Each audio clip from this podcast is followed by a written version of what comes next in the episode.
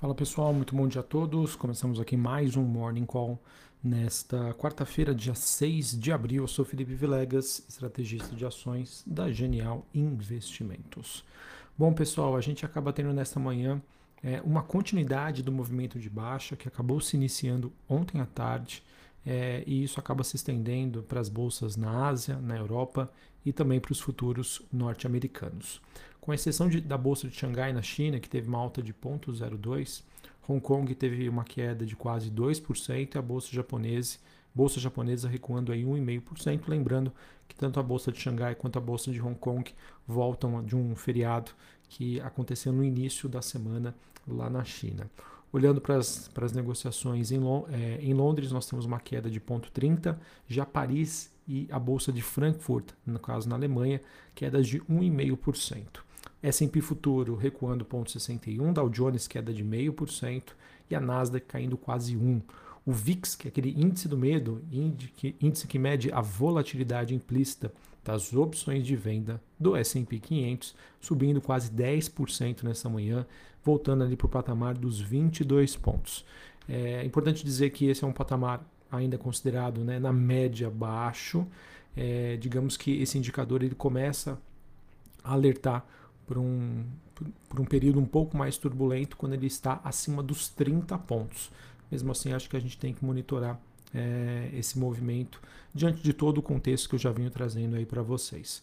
Taxas de juros nos Estados Unidos é, com vencimento para 10 anos, alta de 3,5% a 2,64%. Lembrando que nesses níveis, né, a taxa de juros de 10 anos volta para os patamares lá de 2018, 2019. Bitcoin, bem como outros criptoativos, apresentam um dia de queda. Bitcoin que volta a ser negociado na faixa dos 45 mil dólares, quase 44, queda de 3,16. Lembrando também que os criptoativos eles acabam sofrendo diante desse cenário de expectativas aí de subida de juros nos Estados Unidos, que eu vou comentar mais à frente com vocês. Olhando para o desempenho das commodities, a gente tem o petróleo subindo 1,5% a 103 dólares o barril é, cobre e caindo 1%, níquel subindo 2%, e os contratos futuros de minério de ferro negociados na bolsa de Dailan, queda de 1,30 neste momento. Bom, pessoal, o que, que aconteceu? Que já inclusive acabei dando um spoiler para vocês em relação à movimentação dos criptoativos. A gente teve ontem a sinalização do Fed que de alguns dirigentes do Fed que mostraram bastante desconforto em relação à inflação, né? Finalmente, há quanto tempo que a gente fala de inflação aqui neste podcast, mas somente agora que eles realmente estão é, preocupados e houve então a real a sinalização de uma real possibilidade de uma alta de 50 bips no próximo encontro do Comitê de Política Monetária nos Estados Unidos e também uma redução do seu balanço o quanto antes. Então, nós teremos aí uma reunião esperada para acontecer no início de maio, uma alta de 0,5%. E lembrando, tá? Hoje o Fed, Banco Central Norte-Americano, tem dentro do seu balanço né, quase 9 trilhões de dólares em ativos, né, em títulos hipotecários, em títulos de dívida. Ou seja, se ele começar a se desfazer ou não renovar né, os, esses títulos que eventualmente podem vencer, significa dizer menos injeção de liquidez na economia. E isso, obviamente, tende a gerar um processo de desaceleração, de desaquecimento, que deve já trazer as suas consequências no mercado de ações. Ontem em específico, né, nós tivemos alguns dirigentes né, que apoiaram que as taxas de juros mais altas é, e uma rápida redução aí do programa de estímulos já começaria em maio e disseram inclusive né, que a, essa, esse nível de inflação mais alto em 40 anos ele acaba sendo tão prejudicial quanto não ter emprego. Tá? E o Banco Central norte-americano então garantiu que estaria sim pronto para agir.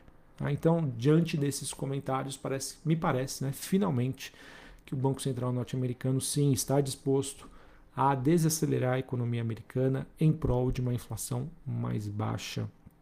E esse tema, inflação, aperto das condições financeiras, possibilidade de recessão, continuam a ser o grande foco aí do mercado nos próximos meses. A depender de como esses temas se desenvolvem, é o que vai acabar impactando diretamente aí na precificação dos ativos de risco, tá certo?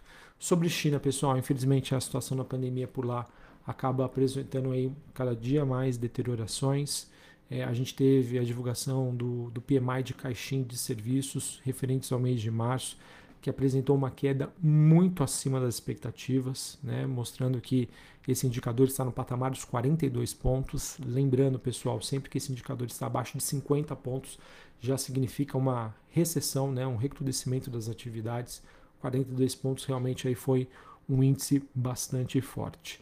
E isso, então, pessoal, muda um pouquinho sobre as minhas expectativas. Eu, eu que segui um pouco mais confiante na recuperação da economia chinesa, mas diante desses números, é, mesmo aí com alívio nas condições por lá, acredito que a China pode ter dificuldades de conseguir aí atingir suas metas de crescimento. E isso, obviamente, pessoal, acende uma luz amarela sobre a continuidade da demanda por commodities e sobre o crescimento econômico global de maneira geral, tá, pessoal? Mais um sinal de alerta.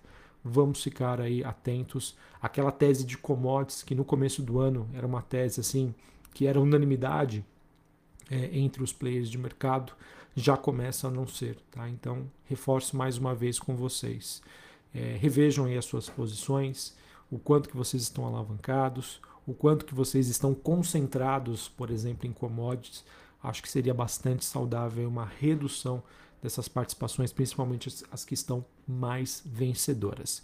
É para sair de tudo? Não, talvez não. Acho que é, são cenários ainda que a gente não, não, não tem certeza. Mas reduzir a participação, isso sem sombra de dúvida seria muito bem-vindo. Tá? Sobre o conflito entre Rússia e Ucrânia, a gente teve ontem tanto a União Europeia quanto os Estados Unidos preparando novas sanções à Rússia, e dentre elas né, estaria a proibição das importações de carvão russo que valem hoje né, cerca de 4 bilhões de dólares por ano.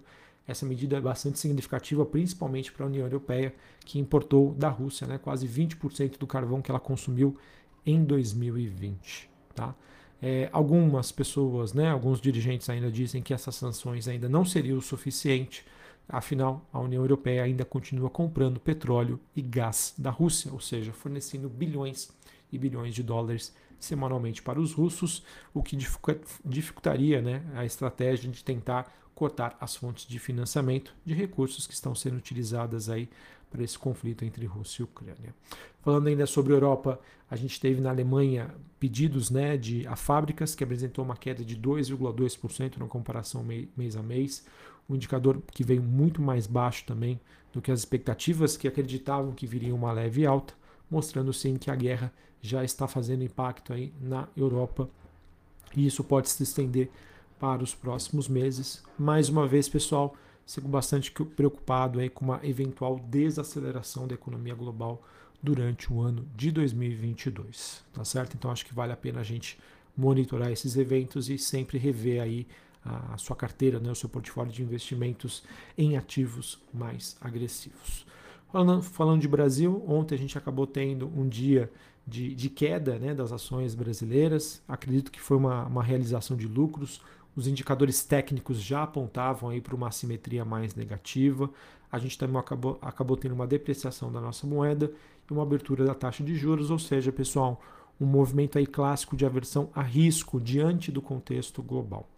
O que acontece, pessoal? Obviamente, ainda vejo que bolsa brasileira sim é uma bolsa mais atrativa em termos de preço é mais atrativa em termos de valuation.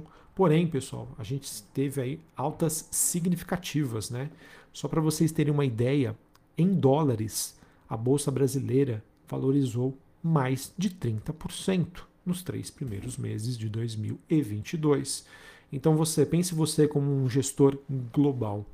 Não está na hora de realizar uma participação diante desse contexto? Subida de juros, desaceleração, você vai realmente né, e de peito aberto. Então, deixo o questionamento aí para vocês que sim, apesar de acreditar que ainda estamos em níveis né, bastante confortáveis em termos de preço e que ainda existe muito, mas muito capital que poderia vir para o Brasil, eu acho que pelo menos a curto prazo seria prudente aí rever, adotar posturas mais conservadoras e, obviamente, né, colocar no bolso, por que não, posições mais vencedoras aqui na Bolsa Brasileira. Ah, Felipe, mas e se continuar a subir? Tudo bem, a gente não mandou zerar tudo, né? Ainda tem espaço. mas se cair, né, já que a simetria, na minha opinião, ela se torna um pouco mais negativa diante desse contexto, acho que vale a pena, vale o risco ficar um não totalmente de fora, mas um pouquinho de fora. Para encerrar aqui, falar com vocês sobre o noticiário corporativo. A gente teve um estudo do Credit Suisse mostrando que os volumes de produção de álcool aqui no Brasil baixaram cerca de 17% no mês de fevereiro, é, tanto na comparação anual quanto em relação à pré-pandemia. Tá? Calcula-se que ainda possa existir uma desaceleração, né? e quando eu falo álcool, é olhando aí para bebidas alcoólicas, tá? uma desaceleração de 7% em dezembro e 12% em janeiro. Isso obviamente tende a impactar aí as expectativas em relação à, à produção, né, entrega de resultado pela Ambev. A gente também teve uma matéria do Globo dizendo que, apesar da pressão aí do governo sobre o Tribunal de Contas da União para vo voltar né, até meados deste mês o julgamento do processo que analisa a modelagem e privatização da Eletrobras, a tendência é que esse caso seja analisado somente no dia 4 de maio, tá? na primeira sessão do mês que vem. Então, para quem é acionista de Eletrobras, vai ter que ter um pouquinho mais de paciência. E por fim, pessoal, queria trazer aqui para vocês que a JIF Investimentos, que é dona da JBS e da Eldorado Brasil, ela teria acertado a compra da, das minas de manganês e ferros da Vale, em Mato Grosso do Sul, por um bilhão de reais mais dívidas.